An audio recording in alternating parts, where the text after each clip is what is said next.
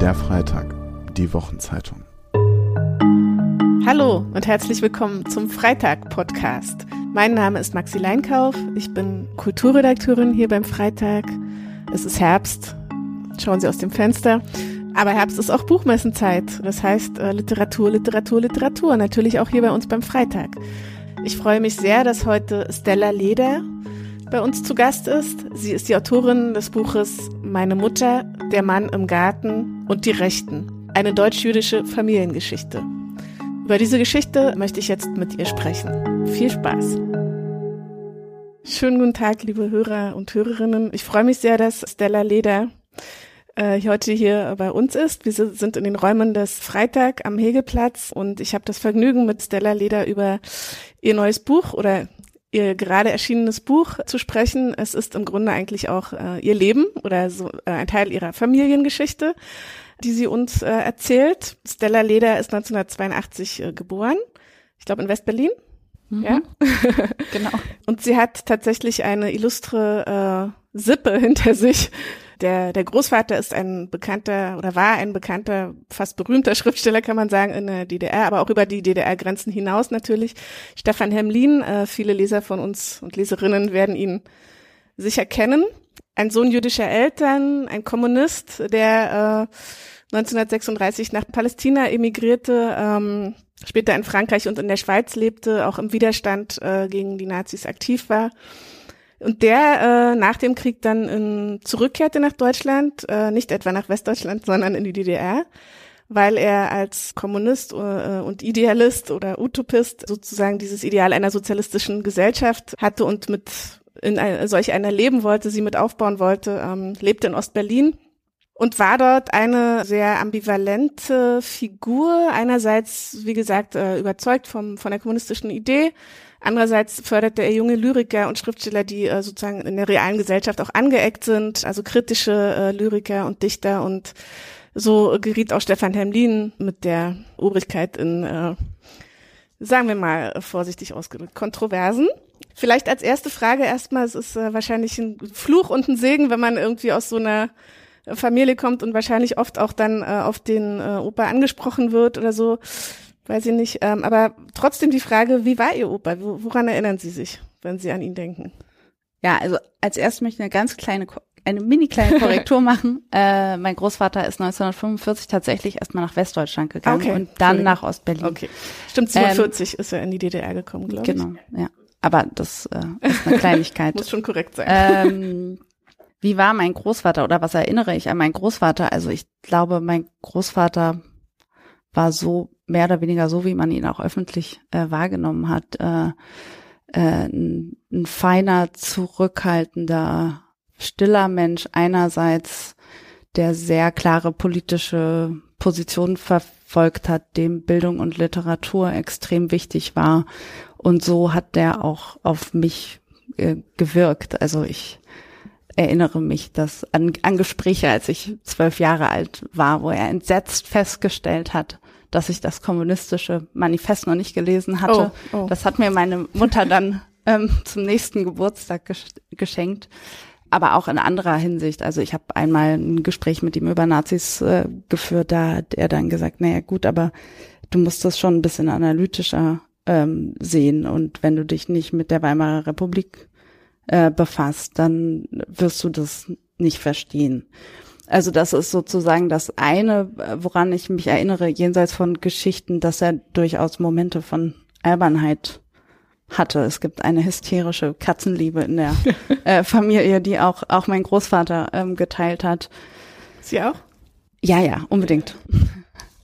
äh, ich weiß gar nicht, was ich da sonst noch ähm, zu sagen kann, aber es ist zumindestens jetzt nicht so, würde ich sagen, dass es sozusagen ein öffentliches Bild mh, gibt, sozusagen dieses feinen Herrn, was äh, im Privaten irgendwie abgefallen ist oder, Also oder es so. gab auch immer so ein bisschen eine Distanz oder eine, eine Ja und nein. Also mein Großvater war mit, also hm. Äh, ja und nein. Also in dem Sinne, wie es auch eine Distanz gab, die ich kennengelernt habe als Kind zu anderen Intellektuellen. Hm. Also die einen manchmal einfach als Kind auch überfordern. Als Jugendliche fand ich den total äh, spannend und konnte viel von von dem, was er erzählte, auch auch nachvollziehen und äh, fand das interessant und habe mich damit auseinandergesetzt. Hm, ja.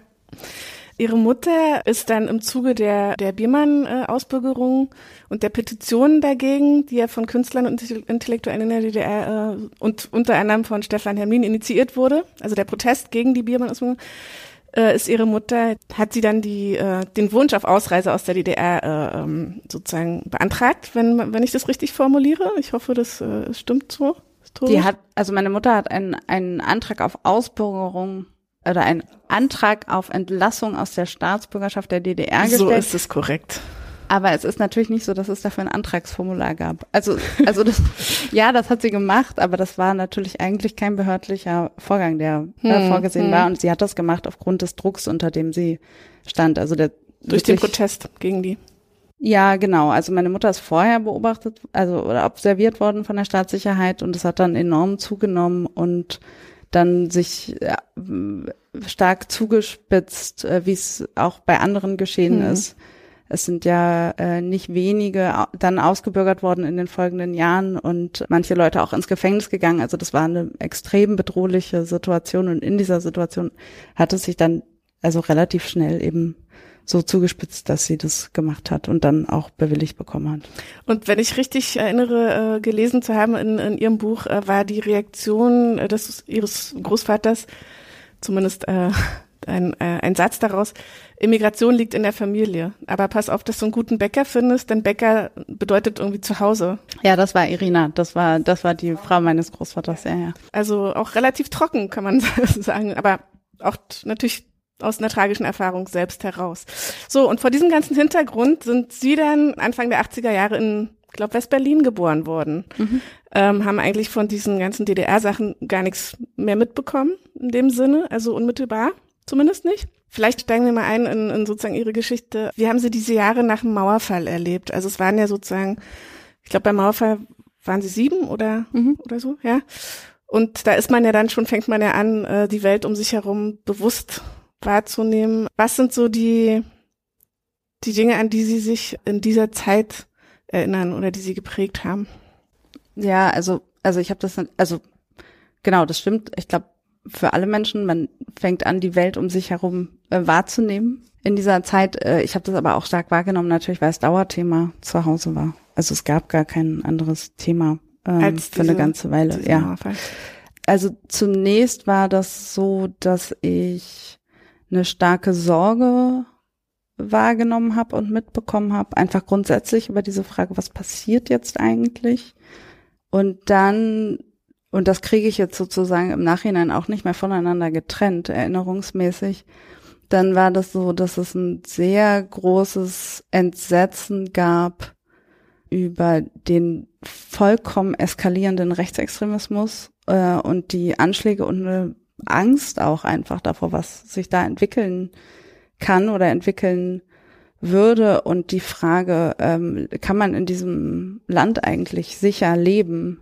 Das haben Sie dann schon gespürt, selbst als ja. Person. Also ja, Mölln, äh, Rostock, Lichtenhagen, Selbstverständlich, Soling. selbstverständlich. Okay. Das ist auch sozusagen, wenn man aus einer Familie kommt, in der die Geschichte der Verfolgung so eine starke Rolle spielt, ist das ja sozusagen, also das trennt man nicht vom eigenen Leben oder von der eigenen Familiengeschichte. Das ist hm. sozusagen nicht, das ist nicht so, dass es irgendwie den anderen passiert mhm. und man sozusagen im, im Trockenen sitzt und, und beruhigt ist oder einem das egal ist. Äh, meine Mutter hat das mit einer sehr großen Betroffenheit und Bestürzung und eben auch Angst und auch Wut verfolgt, was da passiert ist. Und das habe ich natürlich mitbekommen. Das andere, was eine große Rolle gespielt hat, oder so, zumindestens würde ich das im Nachhinein so nennen. Also als Kind war das natürlich normal, so wie für Kinder immer erstmal die eigene Lebenswelt normal ist ähm, war, dass wir zum Zeitpunkt der, des Mauerfalls schon in Berlin, äh, in Bremen lebten, also weit weg von von Ostdeutschland und mhm. weit weg von der DDR und ich entsprechend westdeutsch sozialisiert bin und auch mit den Gesprächen, die es damals gab, natürlich sozialisiert wurde. Und da habe ich mich dann schon sehr gewundert über dieses Sprechen über die DDR. Zum Beispiel? Also im, im Prinzip war die Vorstellung in Westdeutschland, alle freuen sich jetzt ganz doll, dass sie endlich im Westen leben können. Die sind total dankbar, die Leute. Eigentlich hatten die ja auch gar kein richtiges Leben vorher. Entschuldigung. Aber das ist ja lustig, wenn man das nacherzählt. Aber das war wirklich so, also es war Ernst? wirklich ganz normal. Ja. Ganz ernst. Oder eine Sache, die im Alltag oft passiert ist und die ich als Kind einfach wirklich nicht verstanden habe, war, mh, dass die Leute, wenn sie dann sich daran erinnert haben, dass meine Mutter aus der DDR kommt, so Sachen gesagt haben wie, naja gut, aber ihr seid ja gar nicht so wie die eigentlichen Leute aus der DDR oder deine Mutter sieht gar nicht aus, als würde sie aus der DDR kommen. Und ich dachte so, wer sind denn die eigentlichen Leute aus der DDR? Also das hat mich eher so vor so ein Rätsel gestellt. Ich war ja ein Kind. Ich habe ja nicht gedacht, das ist aber ein bisschen arrogant und klischeemäßig oder irgendwie sowas.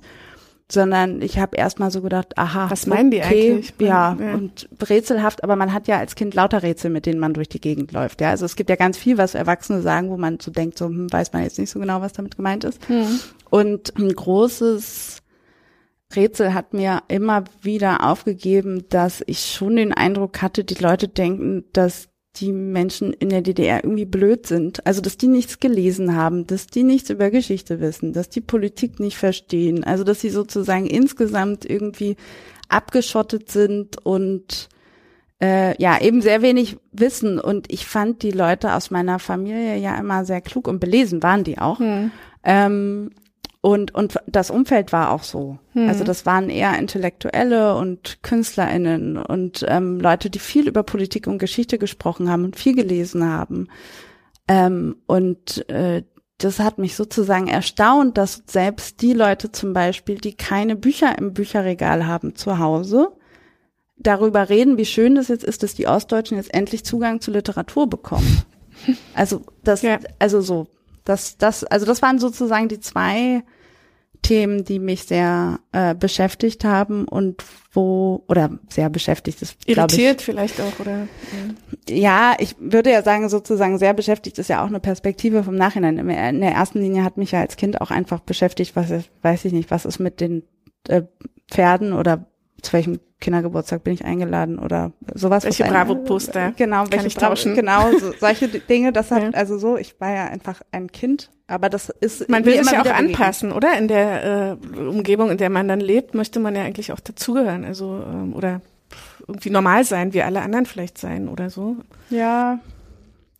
Ja, ja, einerseits, andererseits war ich schon auch immer, immer stolz. Also ich war, fand das schon, ich fand schon immer, also habe ich ja gerade schon gesagt, ich fand die Leute aus meiner Familie eigentlich immer klug und cool und äh, dachte so, die haben sich viel widersetzt und die haben äh, coole Sachen gemacht und ähm, da war ich auch stolz drauf und andererseits, na klar, also gerade in Bremen zum Beispiel, da lebten wir in so einem sehr wohlhabenden Umfeld und wir waren das nicht. Und die Leute hatten irgendwie, was weiß ich, kleine Erbschaften oder so. Oder das, was die bezeichnet haben als kleine Erbschaften. Ich, für, ich fand das immer viel. Äh, das gab's ja bei uns nicht. Ähm, und äh, Ist heute so. ja, das ist das, ja klar, das verstehst ist du klar. natürlich, Ja. ne? Aber das ist sozusagen, das versteht man im besten ja nach wie vor nicht, dass da ein großer Unterschied Mhm. ist und dass dieses, was die nennen, eine kleine Erbschaft, dass das aus der Perspektive ganz vieler Leute keine kleine Erbschaft Mhm. ist, sondern ein Riesenprivileg, wo man überhaupt nicht hinkommt im Leben. Ja, wie dem auch sei, jedenfalls da habe ich schon so Erinnerung, dass ich eben versucht habe, da irgendwie sozusagen so so so zu sein wie die wie die anderen Mhm. und da mitzumachen und nicht aufzufallen. Das ist aber dann auch vorbei gewesen, als wir dann nochmal umgezogen sind. Dann sind wir nach Hessen gezogen und dann war das eigentlich vorbei. Genau, das ist ganz interessant. Also sozusagen diese kosmopolitische, ostdeutsche, jüdische Intellektuellenfamilie, Schriftstellerfamilie. Äh, und dann äh, ziehen sie mit, äh, mit ihrer Mutter äh, in ein hessisches Dorf, also in die totale westdeutsche Provinz. Das stelle ich mir auch ähm, nicht nur geografisch äh, als einen kleinen Schock vielleicht vor, weiß ich nicht. Wie haben Sie dieses provinzielle Umfeld erlebt? Ich meine, natürlich, ich habe Ihr Buch gelesen, aber ich, weil wir gerade auch ein bisschen von Parallelwelten gesprochen hatten, also die eigene Warnung, die man aus der Familie hat und kennt und dann der Blick der anderen, zum Beispiel auf den Osten oder auf eine ostdeutsche Herkunft, das hat sich dann, äh, glaube ich, ja in Hessen dann auch nochmal ziemlich äh, verschärft auf verschiedenen Ebenen. Äh, Ja. Ähm, vielleicht kannst du einfach mal deine Schulzeit in Hessen auch ein bisschen nochmal erzählen. Äh. Ja, also im Prinzip, also was ich sozusagen dann ja schon zum zweiten Mal erlebt hatte, also als wir in Bremen ankamen, äh, habe ich irgendwann ein Bild von der U-Bahn gemalt und die Kinder haben gesagt, was ist das denn? Und ich dachte so, wer seid ihr denn? Ihr weißt irgendwie nicht, was eine U-Bahn ist. ist das? Ähm, äh, das fand ich, äh, also da war ich so das Berliner äh, Kind. Großstadtkind. Äh, und den Dialekt hatte ich dann teilweise wirklich mit akribischem Training abgelegt. Abtrainiert. Ja. ja. Und dann kam ich von Bremen nach Hessen. Äh, das mit dem Dialekt habe ich da aufgegeben. Also das, da habe ich dann nicht mehr versucht. Und dann war es einfach Dorf erstmal. Also das war eigentlich die größte Diskrepanz. Also die größte Diskrepanz war erstmal nicht Ost und West, sondern die größte Diskrepanz war war Dorfleben. Pampa. Ja, komplett. Und natürlich äh, ganz andere Familienstrukturen, als ich die kannte. Also in meiner Familie weiß ich nicht. Also das Patchwork sozusagen das normale Modell. Und äh, es ist völlig normal. Also ich kenn, kannte gar keine Frauen, die nicht gearbeitet haben. Also es, ja, es gab, ja, es gab diese, glaube ich, die Mutter einer Schulfreundin, Nina, die äh, genau die, ist in, die war in die war in, in Bremen genau die war Hausfrau aber hm. es war auch auf dem im, also in Hessen hm. auf dem Land war das natürlich so dass die dass die Mütter, wenn die gearbeitet haben, haben die Teilzeit gearbeitet oder sie waren eben zu Hause und waren irgendwie erreichbar oder sie waren um die Ecke oder so. Äh, nichts war erreichbar. Also man sitzt ja auf dem Land als Kind einfach fest. Hm. Ähm, da fährt irgendwie dreimal am Tag ein Bus und es gibt irgendwo ein Kino, da kommt man nicht hin. Äh, es gibt irgendwo Musikschulen, in die man auch nicht kommt. Also das ist sozusagen alles schwierig. Man sitzt erstmal fest und man sitzt erstmal mit den Leuten da, die eben da sind. Und da habe ich tatsächlich phasenweise sehr stark auch den Anschluss einfach verloren. Also auch den Anschluss an Kinder in meinem, in meinem Alter. Das mhm. hat so geschwankt, aber das war, äh, genau, das war erstmal schwierig. Und dann kam relativ bald, also ein paar Jahre später, eine Konfrontation mit, mit Nazis auf dem Dorf, die, die meine Freundin und mich sehr bedroht haben. Ich glaube, da geht's auch um eine, um eine Bushaltestelle, oder? Ja, da geht's auch um der, eine Bushaltestelle, der in, der wir, der wir, in der wir uns verschanzt haben, ja. genau. Also da gab es ein Problem mit rechtsextremer Gewalt und es wurde komplett runter, runtergespielt. Also das war, wurde immer verhandelt, äh, wie ich das auch heute kenne. Also ich arbeite beruflich zu Rech Rechtsextremismus und das ist im Prinzip so ein Schema, was es überall gibt. Also da gibt es dann irgendwelche Nazi-Klicken, die sozusagen erkennbar Nazis sind oder erkennbar einer Kameradschaft angehören. Und das ist sozusagen, da wird dann gesagt, und das wurde eben damals auf dem Dorf auch gesagt, naja, das sind so ein paar und die sind halt irgendwie abgestürzt und eigentlich meinen die das nicht so und das sind Jugendliche und du weißt nicht, die haben sich so ein bisschen verrannt, die provozieren. So, also das wurde sozusagen einerseits äh, komplett entpolitisiert und ähm, unverharmlost. Also ähm, wir hatten da keine AnsprechpartnerInnen, die, an die wir uns hätten wenden können. Keine Erwachsenen, die das Thema ernst genommen haben. Ähm, das ist ignoriert worden diese Bedrohungssituation. Ja, also äh, es gibt eine Szene im Buch, da ist es ja tatsächlich, äh, also wir, wir, wir kennen diesen, diesen Hashtag der Baseballschlägerjahre, der jetzt vor, vor einer Weile auch ähm, aufkam und tatsächlich wurde da mit Baseballschlägern durch die Gegend gerannt und ihr, ihr seid da tatsächlich gejagt worden, sie und eine Freundin. Also vielleicht, also es war ja jetzt nicht einfach so, es gab sie und man hat die so gesehen, sondern es gab ja tatsächlich diese Verfolgung auch. Genau, es gab die Verfolgung, aber die Verfolgung, und das ist eben, das ist ähm, wichtig und das zieht sich im Prinzip ja bis heute. Die Verfolgungserfahrung bleibt immer bei denen, die verfolgt werden. Das sind immer marginalisierte Geschichten und das ist auch sozusagen eigentlich der Erfolg der Nazis sozusagen. Also es gibt dann ein paar, die sind davon betroffen und die sind entweder gesellschaftlich isoliert, weil sie zum Beispiel in geflüchteten Unterkünften sitzen oder es sind eben einzelne Jugendliche, im Zweifelsfall aus irgendwelchen alternativen Szenen oder so, die da bedroht werden. Und der Rest sozusagen dieser Dorfschweigegesellschaft wendet sich ab und bagatellisiert das. Hm. Und das ist ja im Prinzip, dann sind es eben, dann ist es eben so, dass dann fünf oder zehn Leute im Zweifelsfall eine ganze Region terrorisieren können. Warum wurde, wurdet ihr terrorisiert? Also hatte das jetzt mit deiner Familie irgendwie zu tun oder was war der, was war Ja, der meine damalige Freundin hatte irgendwie, also die war mit einem von, aus dieser Clique, äh, war die zusammen und geriet dann in einen Konflikt, weil sie sich mit mir befreundete und versuchte am Anfang diesen Konflikt sozusagen so zu lösen, dass sie ihrem Freund von mir erzählte und sagte, aber guck mal, und die ist doch ganz nett und so. Und im Prinzip war es dann so, dass sich diese Beziehung zwischen den beiden auflöste und der uns dann mit der Clique also hinterher rannte. So. Weil sie ihm was auf, auch von, von, von eurer Familie erzählt hat Genau. und her, Genau. die Herkunft, also Genau. die jüdische Genau. Herkunft. Okay. Okay. Genau. okay. Genau, das war genug. Ähm, ich fand es sehr interessant und auch nochmal gerade, weil es jetzt eben nicht Sachsen oder irgendwie Thüringen war, äh, Mhm. was erzählt wird, sondern eben Hessen, ja, Mhm. westdeutsches äh, großes Bundesland. Einfach auch diese Erfahrung des selbstverständlichen Alltags, man kann sagen Rassismus oder Ressen- Ressentiments, Rassismus. Also in der Schule die Lehrer, Sprüche, Witze, Judenwitze auf dem Mhm. Schulhof.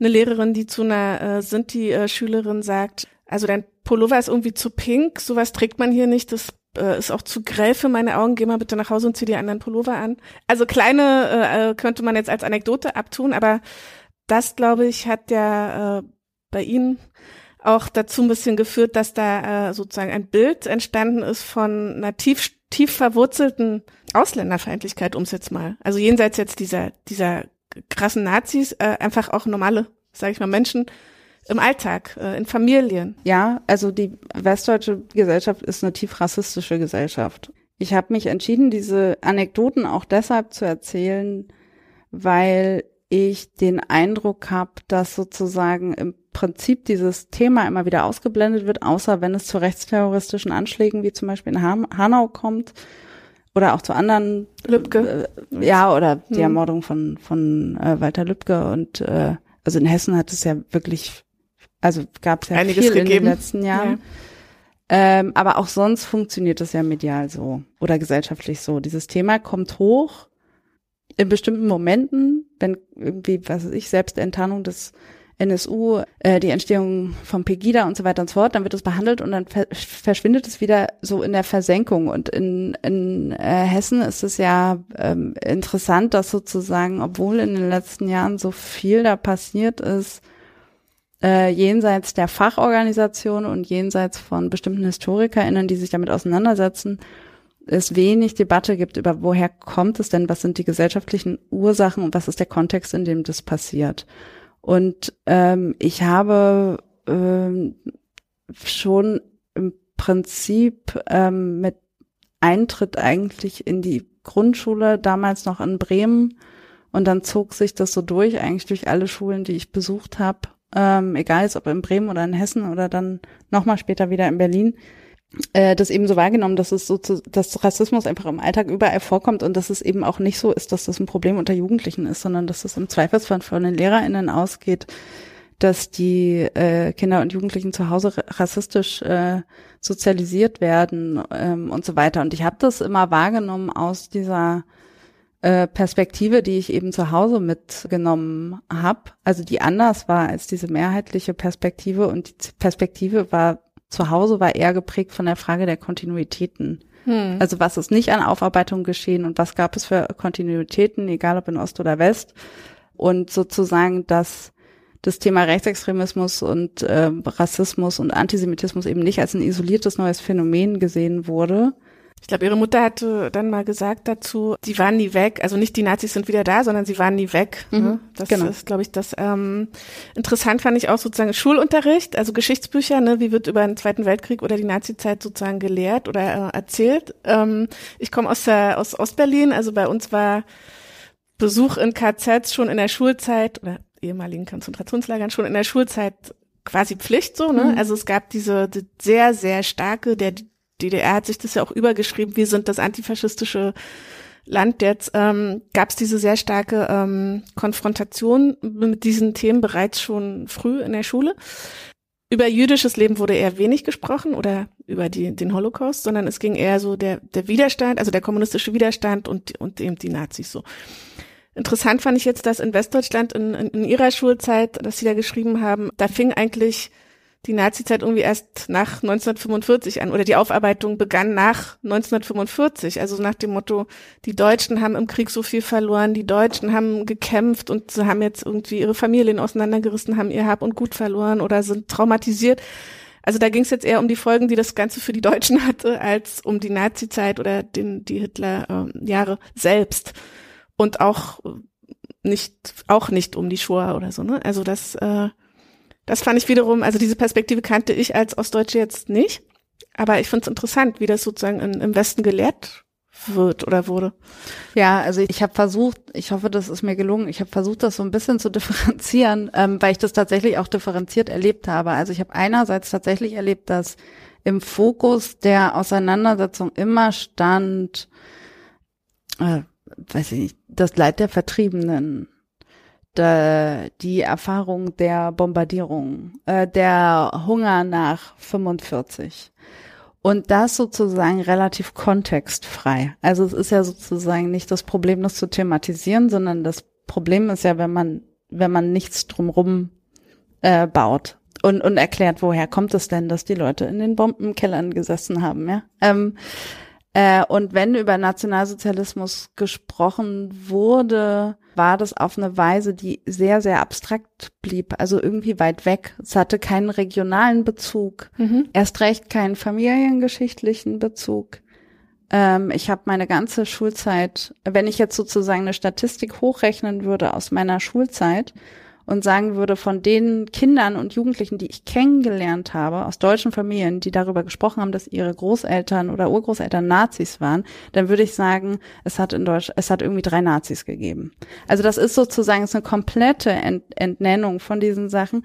Ich bin ähm, später äh, durchaus äh, auch auf Schulen gegangen, wo, äh, wo das thematisiert wurde ähm, also also äh, gerade in Frankfurt am Main dann auf einer Schule, wo ähm, äh, viele Leute so aus der 68er Bewegung waren. Das war mhm. das war völlig äh, das war völlig anders, aber also da wurde das durchaus äh, thematisiert und auch mit dem regionalen äh, Bezug und so weiter. Was die Eltern ähm, gemacht haben, was die Großeltern auch äh, Ja, naja, familiengeschichtlich, da wird's dann wieder dünn. Also das ist schon, also da muss ich schon sagen, das ist, äh, also das ist ja schon erstaunlich. Und das ist aber auch nicht nur ein westdeutsches äh, Phänomen. Ich würde ja immer sagen, das sind eben diese, die Erinnerungskultur und die Aufarbeitung haben sich sehr, sehr unterschiedlich in West- und Ostdeutschland entwickelt und daraus sind unterschiedliche Probleme auch einfach gewachsen und unterschiedliche Sachen, die auch, äh, die auch funktioniert haben. Und ähm, also in, in, ähm, in Ostdeutschland ist ja eher das äh, Problem, dass sich so viele diesem Narrativ angeschlossen haben und sozusagen, also dem, dem Narrativ der, der Sieger über die Geschichte wo eben in den Familien auch nicht darüber gesprochen wurde, was ist denn bei uns passiert, sondern wo auf einmal alle sich einbildeten, sie hatten sozusagen auf der Seite der der russisch der der Russen gekämpft oder so ja und sich ähm, und man sich da entledigte der schwierigen Familiennarrative äh, Narrative und dieses ähm, äh, was Sie auch gerade schon angesprochen haben, diese Fokussierung und Stilisierung auf den Widerstand und die teilweise also sozusagen das teilweise Definieren der Shoah als als äh, Unterkapitel des NS wenn ich jetzt so rede, wird es da an der Stelle aber auch wieder ungenau, weil es eben diese ganze Literatur in der DDR zum Beispiel gegeben hat und eine sehr spezifische Auseinandersetzung in vielen Kontexten. Also ich glaube, man, man rutscht ab einem bestimmten Punkt immer in solche Ost-West- ähm, äh, Klischees äh, rein, aber sicherlich ist es so, da würde ich, da würde ich sozusagen zustimmen, dass diese Frage, wie ist das im Westen eigentlich thematisiert worden oder nicht thematisiert worden, dass da eine Menge Irrtümer unterwegs äh, sind. Also dass man sich sozusagen äh, sehr viel sicherer ist, dass man das gut gemacht hat. Ich wollte gerade sagen, es wurde ja auch irgendwann als abgeschlossen betrachtet, die Aufarbeitung. Oder jetzt ist mal irgendwann auch dann gut, ne? Es gab es die, immer wieder. Die, oder äh, immer, wieder. Ich würde sagen, immer, es wurde immer wieder als abgeschlossen. Also das ja. ist eigentlich ja. vielleicht ähm, Vielleicht könnte man das sagen, dass es sozusagen eine große Tradition äh, gibt des äh, Fertigseins mit der Auseinandersetzung äh, der Geschichte und das erste Mal ja unmittelbar nach dem Krieg. Also in, in, in Westdeutschland, ne? Das ist sozusagen, da gab es die ersten Stunde Debatten. Null. Da, ja, nicht nur Stunde Null, sondern es gab tatsächlich die ersten Schlussstrichdebatten, also wo auch dieses, dieses Wort des Schlussstrichs unter die Geschichte äh, äh, benutzt wurde, äh, gab es äh, kurz nach Ende des Krieges in Westdeutschland. Ja, es gab ja auch gerade dieses Buch von Perleo, in dem er ja auch sagt, es gab, es gibt sozusagen diese offizielle Aufarbeitung, die Gedenkstätten und die Erinnerungstage und die äh, Reden und äh, so. Aber es gibt im, in den Familien, also wie Sie es gerade gerade auch sehr anschaulich geschildert haben, es gibt einfach nicht diese Frage zum Beispiel, ähm, ihr habt doch gesehen, dass die da irgendwie äh, rausgeholt wurden aus ihrer Wohnung. Wieso habt ihr denn zugeguckt? Ne? Mhm. Also und die Frage kann man sich ja bis heute stellen. Und die, da würde ich auch sagen, sagen, im Osten wie im Westen äh, gibt es da eine große, ein großes Schweigen immer noch. Es fällt offenbar sehr schwer, über diese wirklich, über uns Menschen zu sprechen, ne? Also diese, diese Alltagsgeschichten, diese konkreten Verhaltensweisen zu, zu erzählen. Mhm. Also jenseits des offiziellen Staatsgedenkens sozusagen. Ja. Genau. Würdest, würden Sie ja. zustimmen? Okay. Ja, ja. Und natürlich dieses jüdische Leben fehlt. Also ich habe selber erlebt, mein Opa hat auch einen jüdischen Hintergrund in, in, im Osten, in Ostberlin. Der hat nie drüber gesprochen. Also, oder beziehungsweise er hat auch selber mal gesagt, es war schwer für ihn in seinem Umfeld, da in der Partei äh, und so. Diese jüdische Identität hat er lieber versteckt. Hm. Hat er sogar lieber versteckt, weil es war, es passte nicht so in die sozialistische Persönlichkeit. Mhm. Also es war was, es war anders. Und ich glaube, dieses Anderssein, damit äh, kann man eben in der DDR kam dann viele auch nicht richtig klar. Also ja, sich ja. dem überhaupt mal zu öffnen. Es gab ja auch nicht keine großen jüdischen Gemeinden.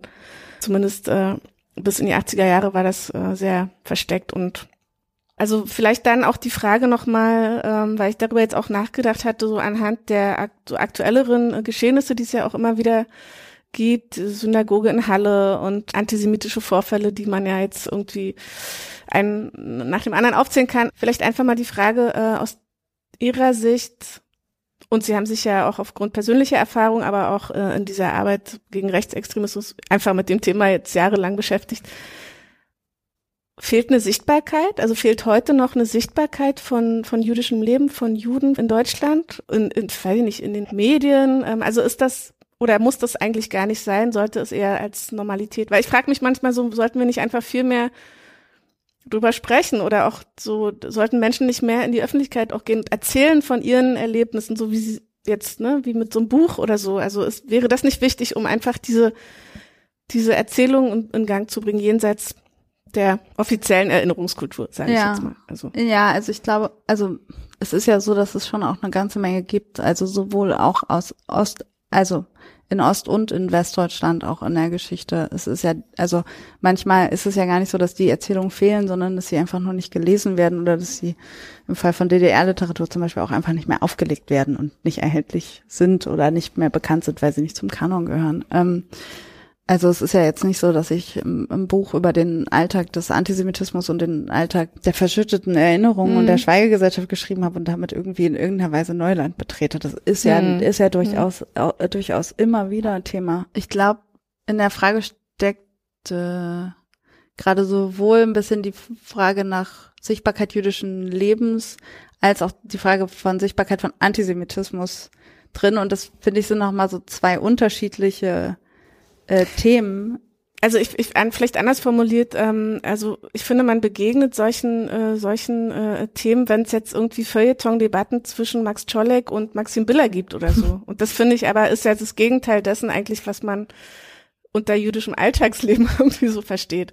Also ich finde, es hat dann immer gleich so eine so eine Ebene, die für viele Menschen einfach ja sowieso nicht äh, erreichbar ist oder die einfach viel zu feuilletonistisch und abstrakt ist. Ich rede einfach, wie kann man wie kann man es schaffen, dass das sich normalisiert? Also dass jüdisches Leben ja, sich ja, normal, ja, normalisiert. Ja, als naja, normaler das, Teil der Gesellschaft. So. Also. Ja, dazu gehört eine ganze, dazu gehören ja ganz unterschiedliche Sachen. Aber also so abgesehen von vom Thema Antisemitismus würde dazu gehören, ähm, dass die Jüdinnen und Juden aus der ehemaligen Sowjetunion vernünftige Renten bekommen. Also das ist eine brachiale, äh, strukturelle Diskriminierung, die da, die da passiert. Äh, die meisten Jüdinnen und Juden leben mit, also leben irgendwie in Armut oder sozusagen am, am unteren Rand von, von, von, von Einkommen und Existenz. Das, das wäre mal sozusagen das, der erste Schritt in Richtung Normalisierung ist ja, ist ja, ist ja Gleichstellung. und ist auch ein Wahrnehmen der, der Geschichten, die die Leute mitbringen und selber erzählen. Zu der Frage kann man, glaube ich, ganz viel sagen, was Antisemitismus jetzt geht. Ich glaube, darum geht es ja hier auch vor allem weniger um, um religiöse Fragen hm, und um hm, tatsächliches ja. jüdisches Leben. Also jüdisches Leben ist ja nicht Antisemitismus. Ähm, und dazu kann ich, glaube ich, auch gar nicht so viel sagen. Ich kann, ich kann was zu Antisemitismus sagen. Ähm, einerseits finde ich, dass äh, die Sichtbarkeit von Antisemitismus enorm zugenommen hat in den letzten Jahren. Das liegt an einer sich ausdifferenzierenden Zivilgesellschaft und auch an Autorinnen und Autoren, die in die Öffentlichkeit getreten sind zu diesem äh, Thema. Also wie Ronan Steinke zum Beispiel als, als prominentes äh, Beispiel. Aber auch in der zivilgesellschaftlichen Arbeit ist ganz viel passiert. Also es gibt diesen Aufbau der Meldestellen RIAS, wo antisemitische Vorfälle gemeldet werden hm. können und die machen vernünftige Öffentlichkeitsarbeit über das dauerhafte und alltagsprägende Phänomen. Also das ist, da würde ich sagen, da passiert ja schon ganz viel, was was total gut ist und mhm. ähm, wo es einfach Fortschritte gibt und wo Leute auch lange gekämpft haben für diese für diese Fortschritte. Also die fallen ja nicht fallen ja nicht vom Himmel.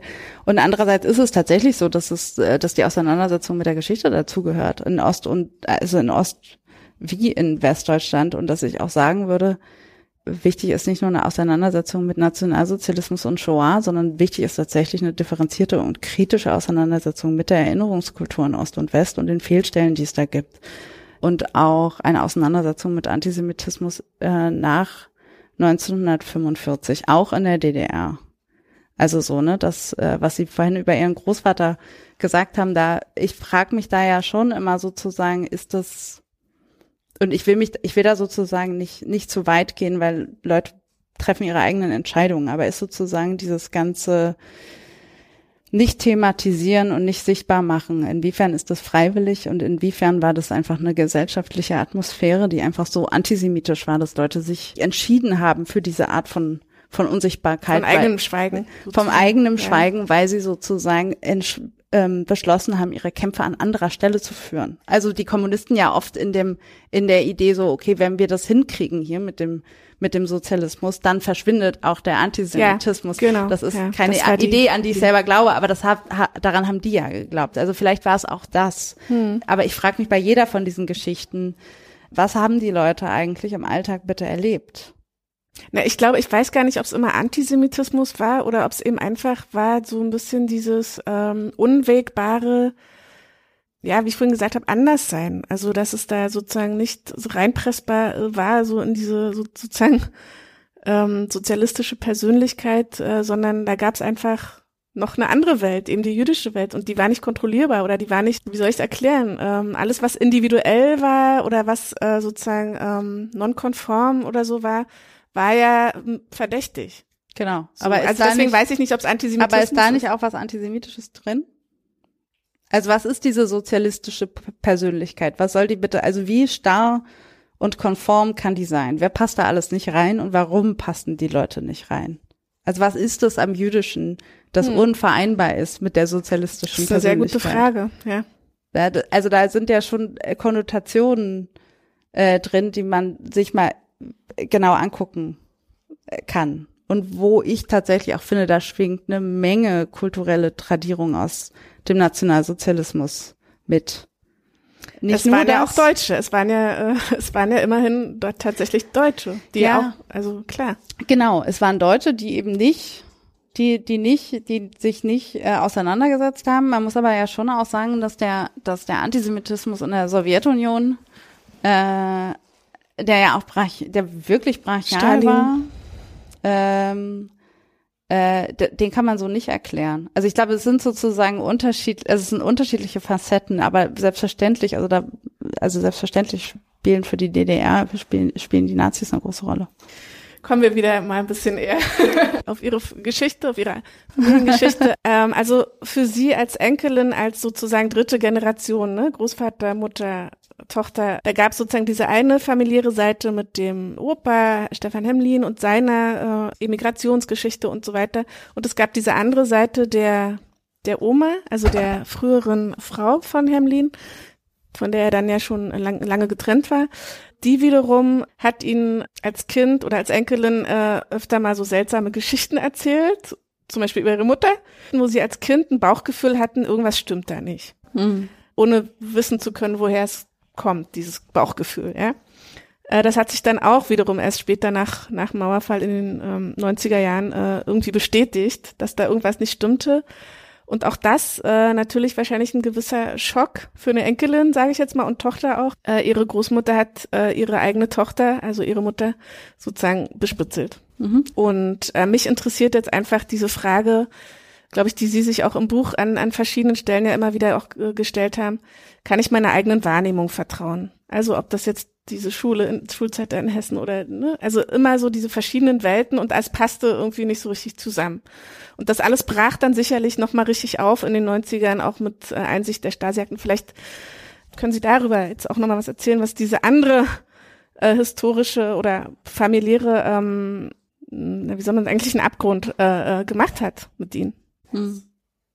Ja, also also tatsächlich, also war das, äh, war das so, als ich die Stasi-Akten gelesen habe. Also ich habe die Stasi-Akten gelesen mit ungefähr 13. Da hat meine, meine Mutter die zum ersten Mal eingesehen und brachte dann so einen Auszug mit nach Hause und äh, sperrte die in einen Schrank und ich merkte so, irgendwas ist los, die ist irgendwie anders als sonst. Und dann habe ich mir die gegriffen äh, in den, äh, als meine Mutter zur Arbeit gefahren ist und habe die gelesen. Tatsächlich war der erste Moment für mich persönlich eher sowas wie Erleichterung. Ähm, das war aber nur der erste Moment. Äh, trotzdem spreche ich darüber mal kurz. Erleichterung deshalb, weil ich eben gelebt hatte mit diesem Gefühl von äh, irgend, irgendwas passt. Es gibt wie so, ja, es gibt wie so einen doppelten Boden. Also ich kann das gar nicht anders beschreiben, als sozusagen, da ist irgendwas und ich komme nicht dahinter, so als würde man in so einer Kulisse leben und dahinter ist irgendwas Pappe, aber irgendwie kommt man so nicht, kommt man irgendwie nicht dahinter.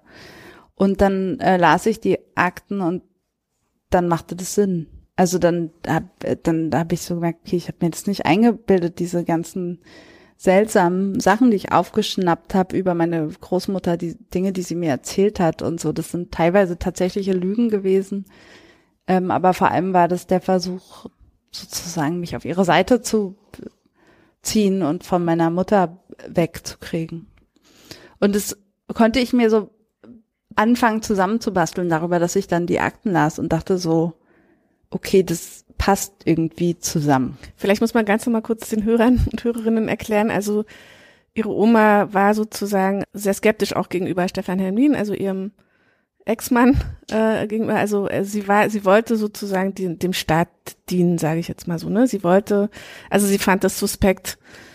Natürlich, dass ihre Mutter ausgereist ist aus der DDR und sich mit Dissidenten und so weiter umgeben hat und und Hermlin. Also sie sie war eine sehr sehr angepasste äh, staatstreue Person, kann man, sehe ich das richtig? Und daher, also das ist jetzt natürlich kein folgerichtiger Schluss, aber daher auch die Bespitzelung der eigenen Tochter, die sie äh, sozusagen ein bisschen so als Gefahr für den Sozialismus betrachtet hat. So absurd das auch äh, klingen mag, aber Genau, ungefähr, un, un, ungefähr so, also ungefähr so reime ich mir das zumindestens auch zusammen. Also das ist ja, das ist ja meine Interpretation, die ich da, die ich da schreibe. Ich habe da viel drüber nachgedacht und das, ich habe im Prinzip, also als ich das dann äh, lernte, dass das, dass sie das gemacht hab, hat, habe ich erstmal als als Jugendliche sozusagen die banalste aller Erklärungen für mich gehabt, nämlich sie hat ihre Tochter nicht geliebt. Was ist ich? Vielleicht ist sie irgendwie pathologisch, hm. äh, also vielleicht ist da irgendwas psychisch kaputt und dann hat sie das gemacht und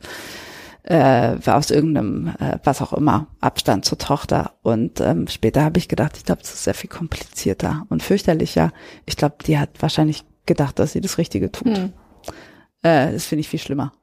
Genau, und angefangen hat der Stiefvater meiner Mutter damals damit und zwar einfach, weil äh, meine Mutter mit einem Jungen befreundet war, dessen Vater irgendwas für die NATO machte das reichte für so linientreue Leute, die nichts zu tun haben, ja schon aus, um irgendwie zu meinen, dass wir jetzt irgendwelche Berichte schreiben müssen.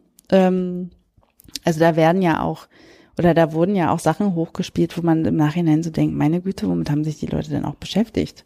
Also mit 13-Jährigen, die Brieffreunde im Westen haben, das ist dann so interessant. Das ist schwer nachvollziehbar. Genau, meine Großmutter ist dann irgendwie eingestiegen. Und ja, in der Tat, das hat eine, also es hat immer eine große Rolle gespielt, auch in den Gesprächen, die ich mit meiner Großmutter hatte, äh, das Verhältnis meiner Mutter zu ihrem Vater. Das stand immer im Fokus. Also äh, meine Großmutter hat weniger über, also sozusagen, es war weniger gelebte Beziehung mit meiner Mutter, als dass es, dass sie sozusagen mir Vorträge gehalten hat über wie ist das Verhältnis deiner Mutter zu ihrem Vater. Ähm, Stefan Hemli. Ja. Äh, und äh, das war sozusagen. Der hatte war, ja angeblich einen schlechten Einfluss auf. Der hatte angeblich einen schlechten Einfluss, genau. Das war irgendwie nicht, ich weiß auch nicht, aber ich würde sagen, es war sozusagen nicht kontrollierbar. Also mein hm. Großvater hm. war war ein zu freigeistiger, zu unabhängiger, zu kritischer äh, Mensch, wo sozusagen mehr oder weniger implizit oder explizit die Frage im Raum stand, zumindest für meine Großmutter, ist er denn wirklich ein echter Sozialist? Also, und bleibt er das, wenn er das ist? Und was für einen Einfluss hat das auf, auf dieses Kind? Und wo entwickelt sie sich dann hin? Und wird sie nicht im Zweifelsfall Sympathien entwickeln mit den falschen Leuten. So, dann begab sie sich aus Sicht meiner Großmutter tatsächlich in Kreise, die sozusagen aus diesen falschen Leuten bestand. Und da wurde dieser Verdacht dann natürlich auch bestätigt. Das sind alles Dinge, die meine Großmutter nicht erinnert hat nach der Wende. Es stimmt das, dass sie es nicht erinnert hat, oder hat sie es so getan, als würde sich, das ist ja der Klassiker, dass die Leute sich alle dann nicht mehr erinnern. Oder bei manchen stimmt's, glaube ich, tatsächlich, mhm. weil man wahrscheinlich Dinge verdrängt oder einfach dann ab ablegt in irgendwelchen unteren Gehirnschichten. Äh, äh, ich weiß es nicht. Also Psychologen oder so erklären ja, dass es tatsächlich sein kann. Ja. Ähm, aber Jedenfalls hat sie Briefe geschrieben, in denen kann sie so das nicht, Ich kann das, ich kann das nicht sagen. Ich bin ja keine, also weder hm. bin ich hm. Psychologin nee. und erst recht bin ich nicht die Psychologin unser meiner Thema, Großmutter. genau. Nee, nee, und ich, also ich würde tatsächlich sagen, ich verstehe vor diesen Dingen ähm, zu wenig. Ich habe, das hat mich sehr vor den Kopf gestoßen, wie das passieren kann und mir sehr stark zu denken gegeben und ist tatsächlich ein Thema, was ich bei mir so durchs Leben zieht und was mich nicht loslässt. Also diese Frage von, was erinnern Leute und was erinnern sie nicht? Mhm. Ähm, und, und wovon hängt das ab, das, was, was sie erinnern? Also es hängt ab von ihren Entscheidungen, die sie treffen, sicherlich. Aber ich glaube, es hängt eben auch ganz stark ab davon, was wird denn in der Umgebung erzählt? Also was sind sozusagen die politischen Großerzählungen oder die gesellschaftlichen und an denen in, innerhalb derer bewegt sich das eigene äh, erinnern. Aber äh, im Prinzip, also wenn ich das sozusagen ehrlich beantworte, muss ich sagen, ich kann dazu viel sagen, aber es bleibt nach wie vor ein, auch ein Rätsel. Hm. Es gibt diese Geschichte über das Zitat aus dem kommunistischen Manifest. möchten, möchten Sie es, also Möchten Sie es kurz äh, erzählen? Also in der Familie, ne? Also Stefan Hermlin hat es, äh, hat er, hatte, glaube ich, in, in einem Abendlicht geschrieben, dass er es immer falsch gelesen hat oder mhm. dass er es, also ich versuche richtig zu zitieren. oder hier ist das Buch, schlag, schlag mal kurz nach. Zum ähm, eventuellen Entsetzen meiner Familie kann ich das auch nicht auswendig. also, wir müssen mal ganz von vorne anfangen. ähm, Genau, aber im Prinzip geht die es um die freie Entfaltung. Hm, die freie Entfaltung eines jeden. Äh, genau, hier. Also, die Stelle heißt, worin die freie Entwicklung eines jeden die Bedingung für die freie Entwicklung aller ist. Das steht da. Das hat Marx geschrieben. Das hat Marx geschrieben. Und mein Großvater hat daraus, hat das falsch gelesen, hat er geschrieben. Er hat, er hat das umgekehrt. Also er hat sozusagen in seinem Kopf äh, hat er gedacht über lange Zeit, es ist erst die, Entwick die Entwicklung der Gesellschaft, die frei sein muss, um dann äh, die freie Entwicklung des Individuums zu ermöglichen. Genau, er hat ja, glaube ich, so ein bisschen dieses, diese DDR-Ideologie quasi damit indirekt so ein bisschen übernommen, indem er das so falsch gelesen hat. Ne? Also erst das Kollektiv und dann der Einzelne oder so. Äh, und ihre Mutter hat dann aber sozusagen in ihrer Begründung zur Ausreise das richtige Zitat äh, äh an den Genossen Honecker oder wen auch immer geschickt äh, im Brief. Also das fand ich irgendwie nochmal ganz interessant, weil es ja eine sehr, sehr wesentliche Frage ist, äh, oder zumindest auch im, im Osten eben war, also inwiefern ähm, kann, konnte sich jeder wirklich selbst frei entfalten. Ne? Also und viele konnten es eben nicht. Und ich fand es einfach interessant, dass man irgendwie zum Thema auch erinnern, also, also dass man von gesellschaftlichen Vorstellungen so geprägt sein kann, dass man sogar so ein Zitat irgendwie andersrum liest oder, oder in einer anderen Bedeutung liest. Ja, ich finde auch interessant, aber dass man sozusagen durch, also das ist ja was, was meine Familie sehr geprägt hat und mich auch, dass man sozusagen aber durch Texte auch was verstehen kann. Hm. Also dass man auch sozusagen die eigenen Überzeugungen überwinden kann durch die Konfrontation Hm. mit Texten und Theorie und ähm, und sozusagen Sachen ablegen kann oder in Frage stellen kann, die man selber glaubt und denkt. Ich bin mir auch nicht sicher, dass mein Großvater sozusagen davon überzeugt war, dass sozusagen dieser Irrtum, äh, den er da reingelesen hat, dass er dachte sozusagen, das ist richtig so. Ich glaube, das ist eher ein Ra Satz, an dem er sich gerieben hat und Hm. irgendwann gemerkt hat, oh, da steht es ja schon so.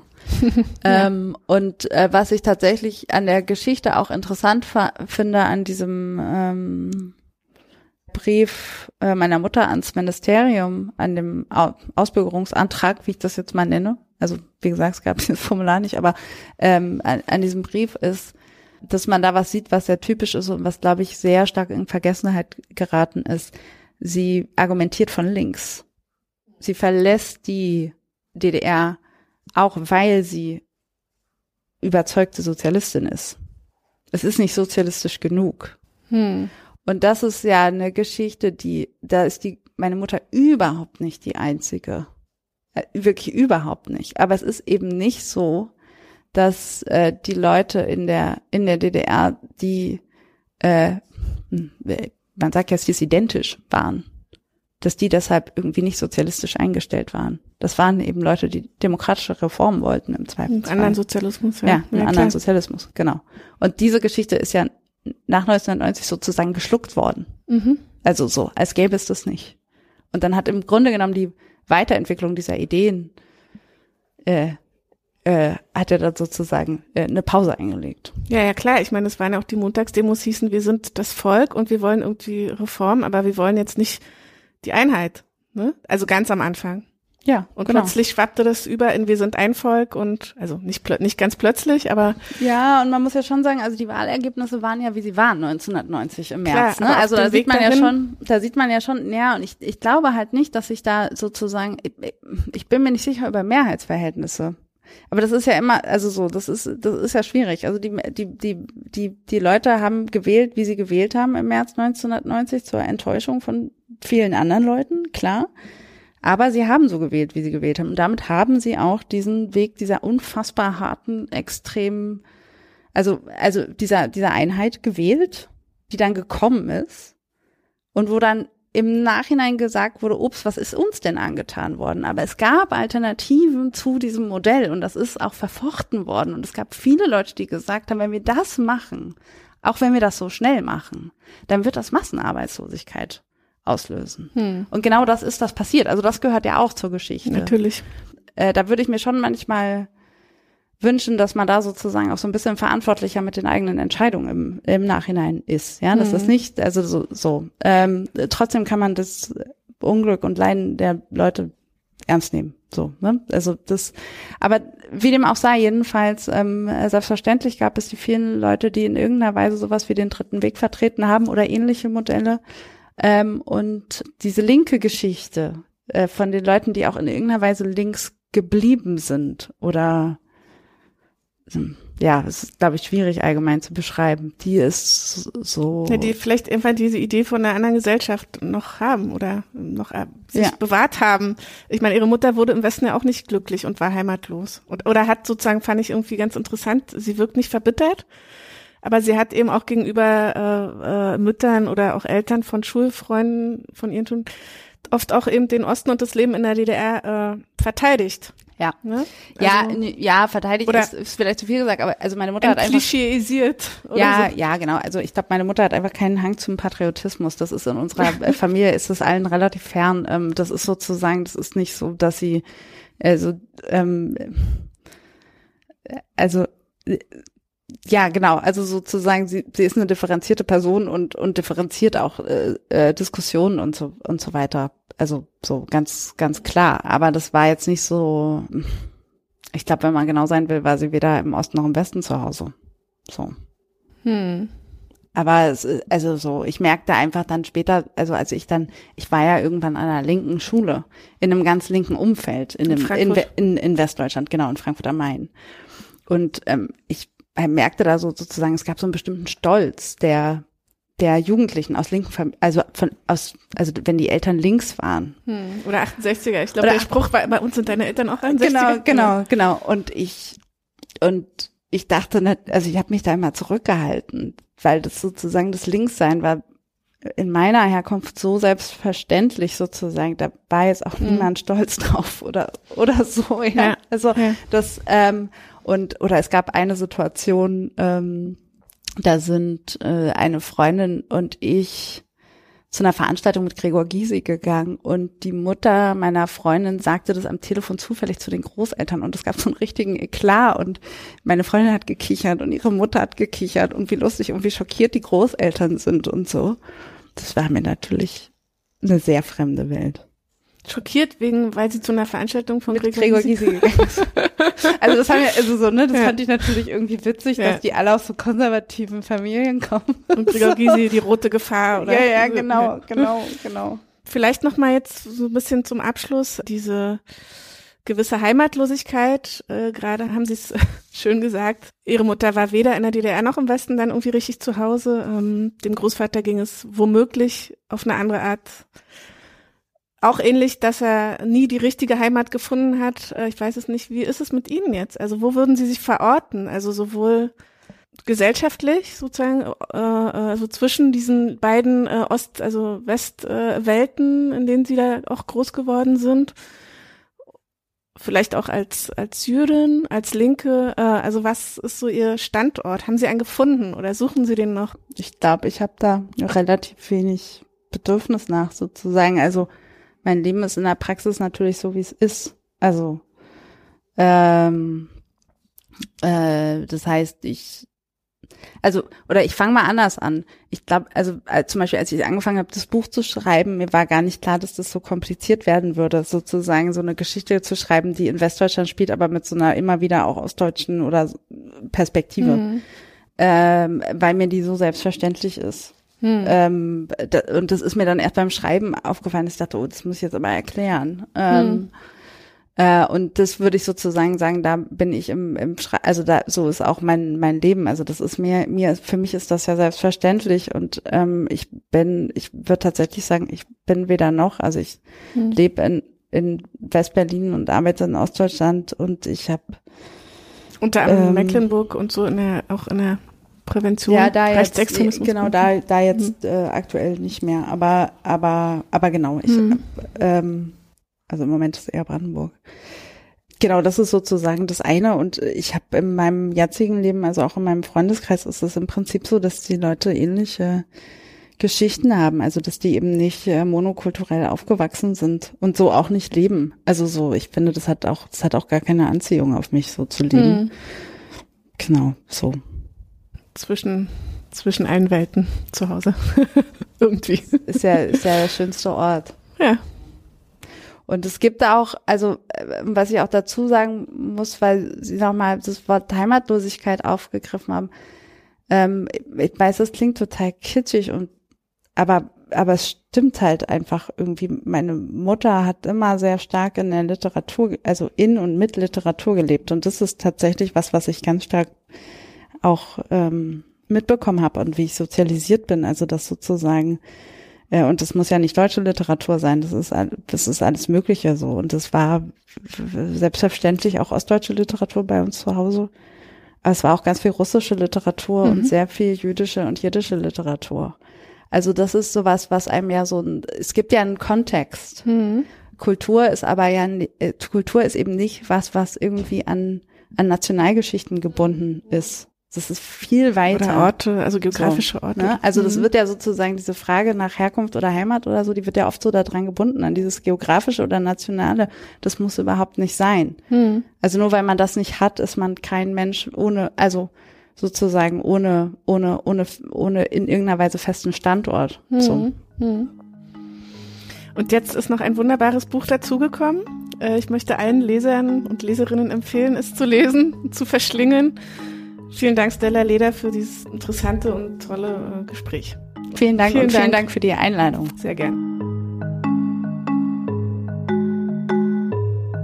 Das war mein Gespräch mit Stella Leder. Schön, dass Sie zugehört haben. Wenn es Ihnen gefallen hat und Sie in Zukunft kein Gespräch mehr verpassen möchten, abonnieren Sie den Freitag-Podcast bei Spotify, Apple Podcast oder bei jedem anderen Podcatcher. Bis bald, machen Sie es gut, schöne Zeit.